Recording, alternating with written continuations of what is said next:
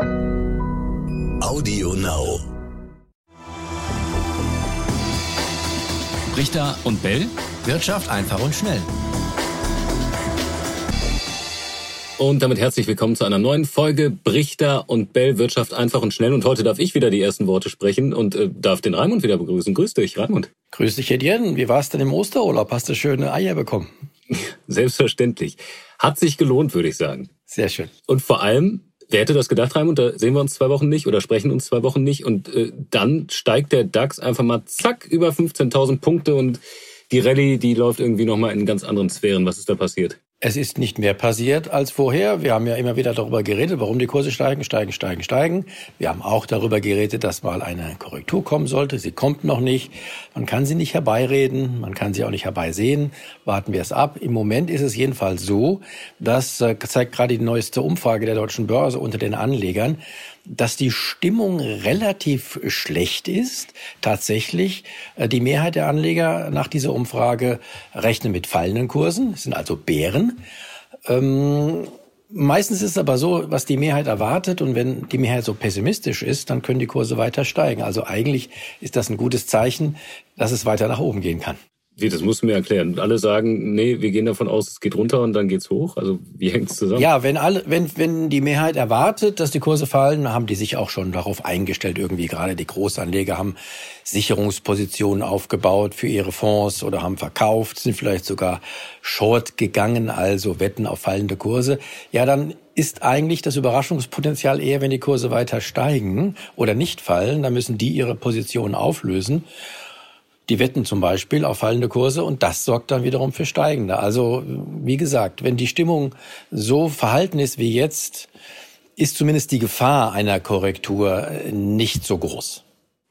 Du bist ja selber in Frankfurt gewesen vergangene Woche, hast da auch mit vielen äh, Kollegen an der Börse gesprochen. Du hattest in einer Börsenschalte, ähm, das habe ich mitbekommen, weil ich selber im Studio saß, äh, auch dieses Szenario ähm, erklärt, dass ähm, obwohl die Kurse äh, so hoch gestiegen sind jetzt, ähm, dass die Aktien am Ende des Tages, oder das hast du, glaube ich, bei, bei, bei den sozialen Netzwerken hast du ein Video gepostet, dass die Aktien trotzdem jetzt günstiger sind als äh, zu Jahresanfang, wo der DAX aber noch viel niedriger war.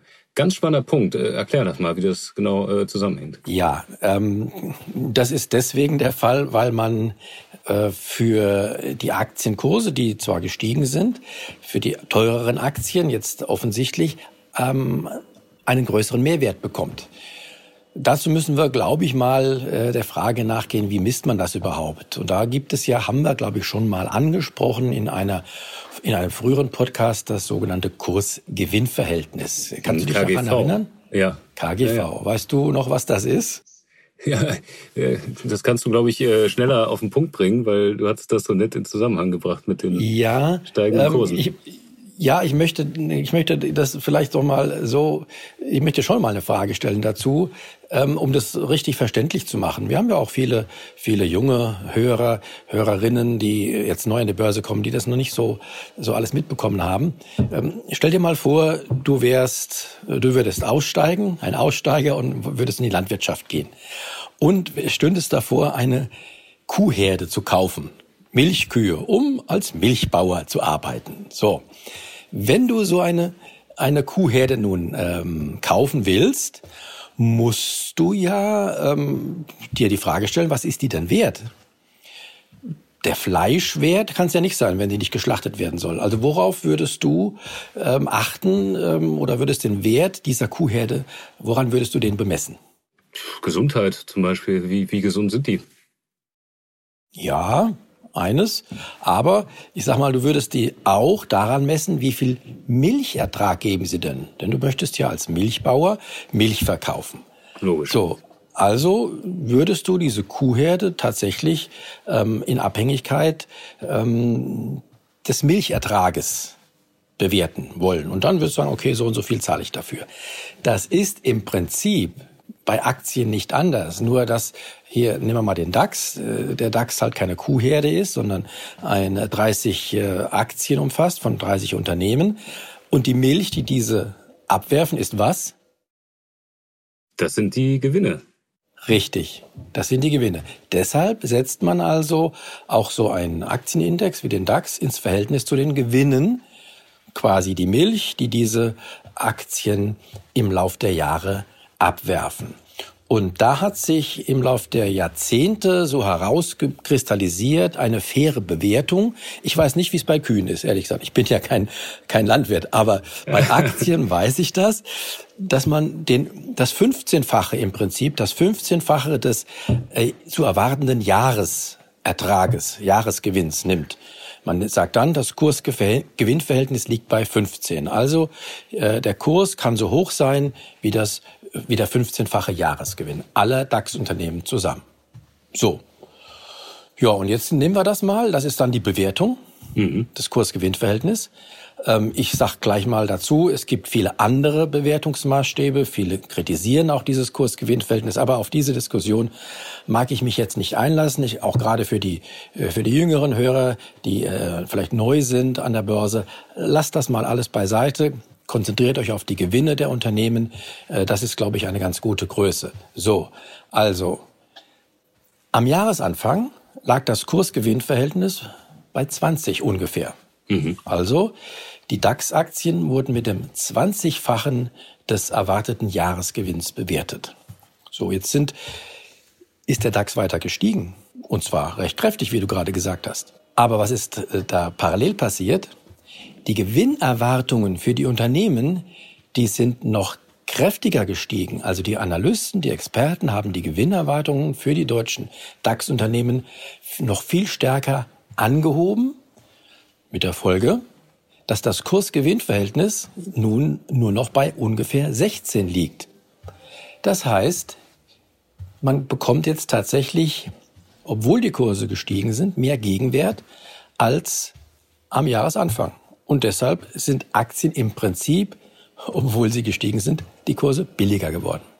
So, jetzt haben wir äh, das äh, auf die Analogie mit den Kühen, finde ich gut. haben wir es mal ein bisschen runtergebrochen. Das heißt aber, äh, warum sind die äh, Gewinnerwartungen nach oben gegangen? Weil sich die Unternehmen jetzt erholen und weil ähm, durch Finanzunterstützung mit Blick auf Corona äh, denen es jetzt allen besser geht? Genau, weil sich ja vieles auch entwickelt hat. Wir wissen jetzt, die Pandemie besser einzuschätzen. Es gibt nach wie vor äh, Unternehmen, die sehr stark leiden, aber ähm, viele Unternehmen machen doch mehr Gewinne, als man das gedacht hat. So, aber das heißt im so Umkehrschluss, wenn es den Unternehmen in Zukunft dann noch weiter besser geht, muss das äh, Kursgewinnverhältnis sich dann auch nochmal weiter in diese Richtung entwickeln, also noch weiter äh, nach unten gehen und die, äh, die Aktien sozusagen in, in Zukunft äh, dann noch mehr dem, dem Käufer bringen, also im Prinzip dann günstiger sein als äh, zu Beginn des Jahres, ja, wenn das weitergeht? Wobei, es hängt ja auch davon ab, wie, wie teuer die Aktien werden. Also die Kurse können ja auch noch steigen. Also wenn, wenn äh, erwartete Gewinne und Aktienkurse in etwa gleichmäßig steigen, dann ändert sich das Kursgewinnverhältnis nicht. Wenn aber die Aktienkurse weniger stark steigen als die Gewinnerwartungen, sinkt das Kursgewinnverhältnis. Umgekehrt natürlich ist es, wenn ähm, die Aktienkurse stärker steigen als die Gewinnerwartungen. Ja, gut. Wir haben schon oft darüber geredet, äh, was sollte man machen, wenn es mal äh, so gut läuft und äh, ob man dann an der Seitenlinie wartet, ob man einsteigt, ob man nicht vielleicht generell über einen Sparplan von, von ETFs, also über die Fonds geht, um da Geld einzusetzen. Ich glaube, da äh, weil man liest ja auch wieder in diesen Tagen Raimund Börsenrallye, äh, was sollten Außenstehende jetzt tun? Ich glaube, da braucht, da kann man in der Form jetzt äh, gar keinen wirklichen Tipp geben, oder? Doch, ich gebe ja immer den, gleichen Tipp. Ja, unsere Stammhörer können es wahrscheinlich gar nicht mehr hören. Ja, nicht nur für, die, e für ETFs generell, auch für andere gilt, ähm, bitte spart mit Aktien. Also äh, setzt regelmäßig einen festen Betrag äh, auf Aktien ein. Und dann habt ihr den sogenannten Durchschnittskurseffekt. Also ihr kauft dann zum Durchschnittskurs. Euch kann es egal sein, ob die Kurse jetzt mal kräftiger korrigieren oder nicht. Das ist mein Tipp. Der bleibt ich bleibe dabei. Bleibst du auch bei deinem äh, Jahrestipp, was den DAX angeht? Ich weiß gar nicht mehr, was hatten wir gesagt oder was hast du zu Anfang des Jahres gesagt? Wir waren von einem, äh, von einem Plus ausgegangen, aber jetzt ist er schon so stark gestiegen. Ja, ich hatte erst mal ein Ziel, ich hatte mal ein Ziel genannt, äh, zweistellig, äh, prozentual zweistellig, nachdem wir ja letztes Jahr einstellig nur waren. Äh, das wäre jetzt ungefähr erreicht. Ich sagte, naja, bis 15.500 wage ich mich mal am Jahresanfang vor. Da sehe ich den DAX auf jeden Fall im Lauf des Jahres, nicht am Jahresende. Und das scheint, dieses Ziel scheint jetzt erstmal erreicht zu werden.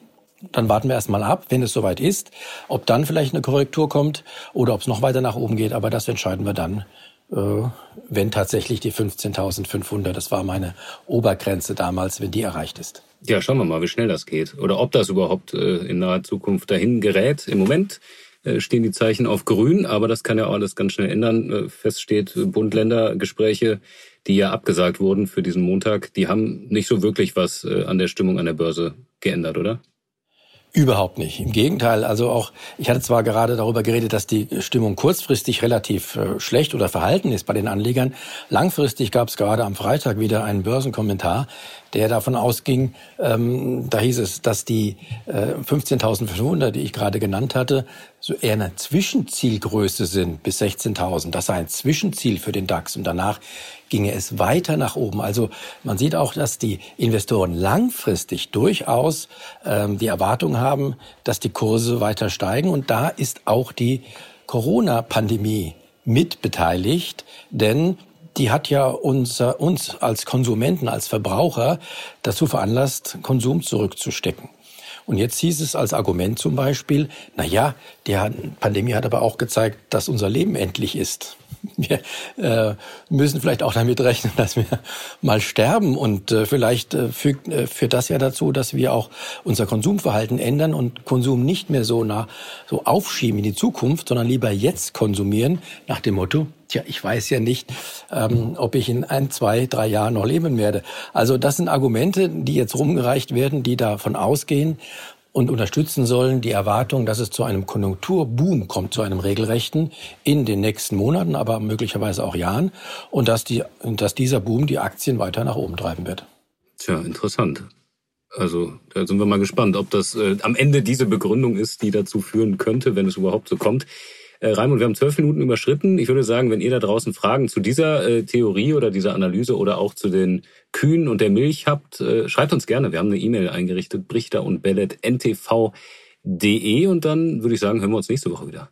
So ist es. Und was mich interessieren würde, wenn ein Landwirt unter euch ist, der soll mir doch mal sagen, wie man denn eine Kuhherde bewertet, mit dem wievielfachen des jährlichen Milchertrages man so eine Kuhherde ähm, taxiert. Also das wäre für mich eine Information, die ich auch vielleicht mal auf Vorträgen dann weiterreichen könnte. Ciao, ciao, bis demnächst. Bis dann. Richter und Bell. Wirtschaft einfach und schnell.